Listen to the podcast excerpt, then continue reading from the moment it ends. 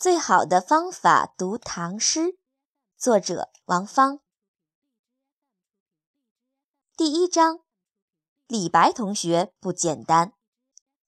李白，一个风流潇洒的男人，一个好交朋友的男人，一个颇不得志的男人，一个诗人，一个剑客，一个隐者，一个影响了所有中国人的唐代书生。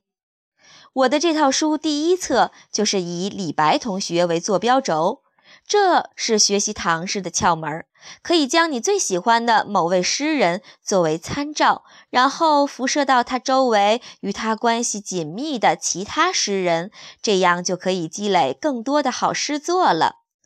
很多同学读过我的上一本书《最好的方法给孩子》，可能知道王芳阿姨是个特别爱想办法的妈妈。这次这套书也完全是讲如何用窍门和故事来学习。只要你喜欢听故事，那么你就会背唐诗，搞定了很多唐诗，你的理解力就好，注意力也不会差。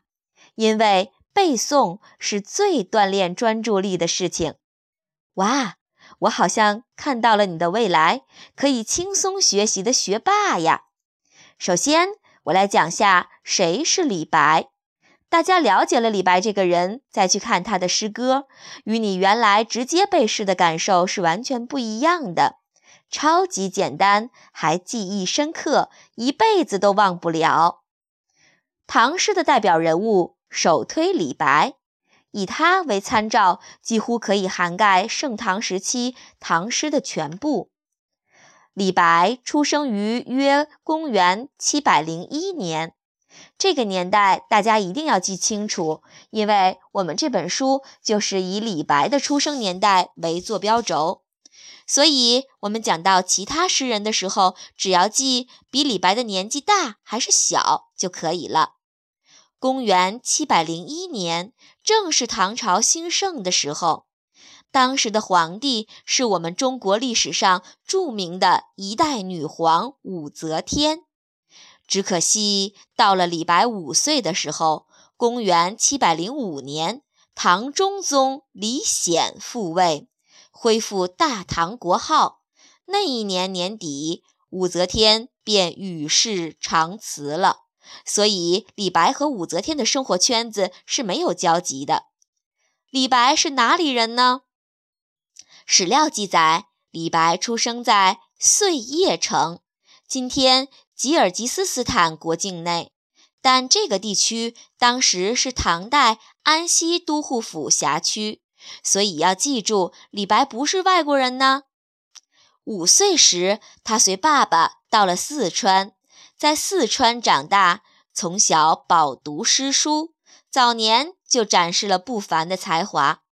按照当时的习俗，文人读了万卷书，必须再行万里路。这才叫精彩的人生。到了十八岁，李白辞别了父母，开始云游天下。当然，这个阶段他还没有任何名气，只能在附近溜达溜达，主要是在四川省境内。走了六七年之后，有经验了，关键是他也有点名气了，才开始真正的结交朋友，行走天下。在路上。李白不但写出了大量脍炙人口的诗歌，而且结交了很多朋友，比如杜甫，比如孟浩然，比如王昌龄。盛唐时期重要的诗人多是李白的朋友。那个时代没有微信朋友圈，要不然李白的朋友圈得多豪华呀！我其实很羡慕李白同学。用今天的话说，他的人生就是诗歌加美酒加旅游，到哪里都有人买单，还有人排队请客。可这些在诗仙李白看来却并不如意。他一辈子都想当官儿，写了很多推荐自己的信，但是好像并不是特别有效，总是没有人重用他。所以李白很多诗中都有怀才不遇的情绪。但是难能可贵的是，所有诗的最后几句，李白同学又都转回到希望上，让人感觉他超级乐观、豪气冲天。年轻时候到处溜达、很有才华的李白，当然得写诗。经常看到眼前的美景，就会诗兴大发，来上一首。今天我们先来看一首在诗歌历史上很多大文学家都喜欢的一首诗《渡荆门送别》。李白：渡远荆门外，来从楚国游。山随平野尽，江入大荒流。月下飞天镜。云生结海楼，仍怜故乡水，万里送行舟。行舟。看到这首诗的时候，同学们首先要明白，当时李白是在什么情况下写的这首诗。李白二十五岁那年，决定离开蜀地，也就是四川，到别的地方去看看。这次李白选择了一条水路，经巴渝出三峡，直向荆门之外驶去，目的地是到湖南、湖北去。他为什么要去湖南、湖北呢？也许他是想要去拜谒一下楚国的先人们。再说“蜀道难，难于上青天”，所以一般古人出蜀。都会选择水路。说到楚国，我们回溯到战国时期。看这本书的孩子和家长，可能有很多听过我第一训练营的课程。我很喜欢讲战国的历史。当时战国有七个国家比较厉害：齐、楚、燕、韩、赵、魏、秦。大家可以查一下当年战国时期的地图。楚国是绝对的大国，最后秦始皇把六国给灭了，才统一了中国，成为中国历史上第一位皇帝。当时楚地的文化活动很丰富，出了像屈原这样伟大的文学家。后来西汉有个叫刘向的，编辑整理出了《楚辞》，里面以楚国人屈原的作品为主。还有其他文学家写的类似的诗歌，《楚辞》是中国文学史上第一部浪漫主义的诗歌总集。如果你去读《楚辞》，就会发现里面的“西”字好多呀。这样看来，在战国时期，楚国文化还是很牛的。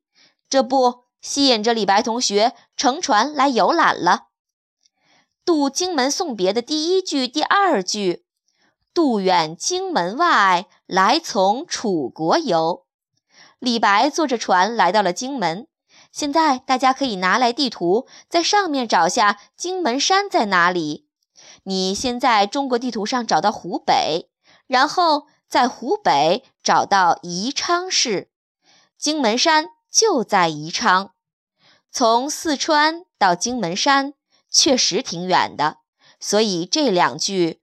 渡远荆门外，来从楚国游。写的是我乘船来到了离家乡很远的荆门外，这里就是战国时期的楚国吧？我李白来了。第三句、第四句，山随平野尽，江入大荒流。这两句写景还是很有气势的。他说。船走着走着，山逐渐消失了，眼前是一望无际的低平的原野。随字写得太准确了，感觉山动起来了，然后江水翻腾，仿佛远远的进入了开阔的原野。我读这句诗的时候，眼前充满了画面感呢，好像我自己也坐着小船，随李白一起来到荆门。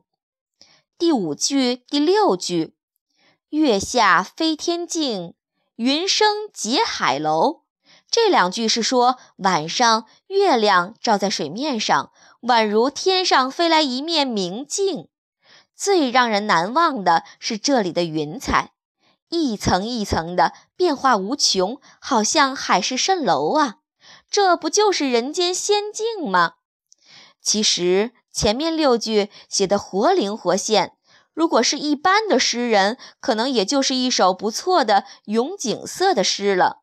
但是它的作者是李白，所以最后两句才写出了千古名句，更加出彩儿。最后两句，诗人点题了：“仍怜故乡水，万里送行舟。”这首诗名字中有送别。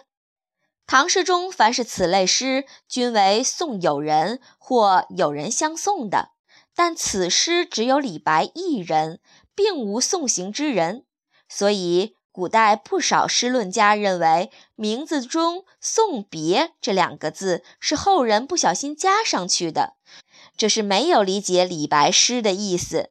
其实，李白此诗是把故乡水拟人化，是故乡之水一直到荆门山送别李白。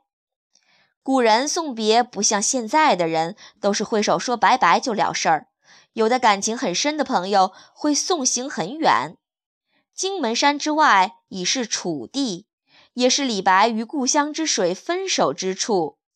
知道了这一点，再看最后一句，已明白李白的意思了。怜字是怜惜，这两句话的整体意思是：故乡的水呀，它太舍不得我了，恋恋不舍的一路送我远行。看了这首诗的解释，你们会不会觉得一下子好记了？从现在开始，我们也要更多的了解李白了，因为流传到今天的李白的诗有一千首左右，中间肯定还有丢失的、毁坏的。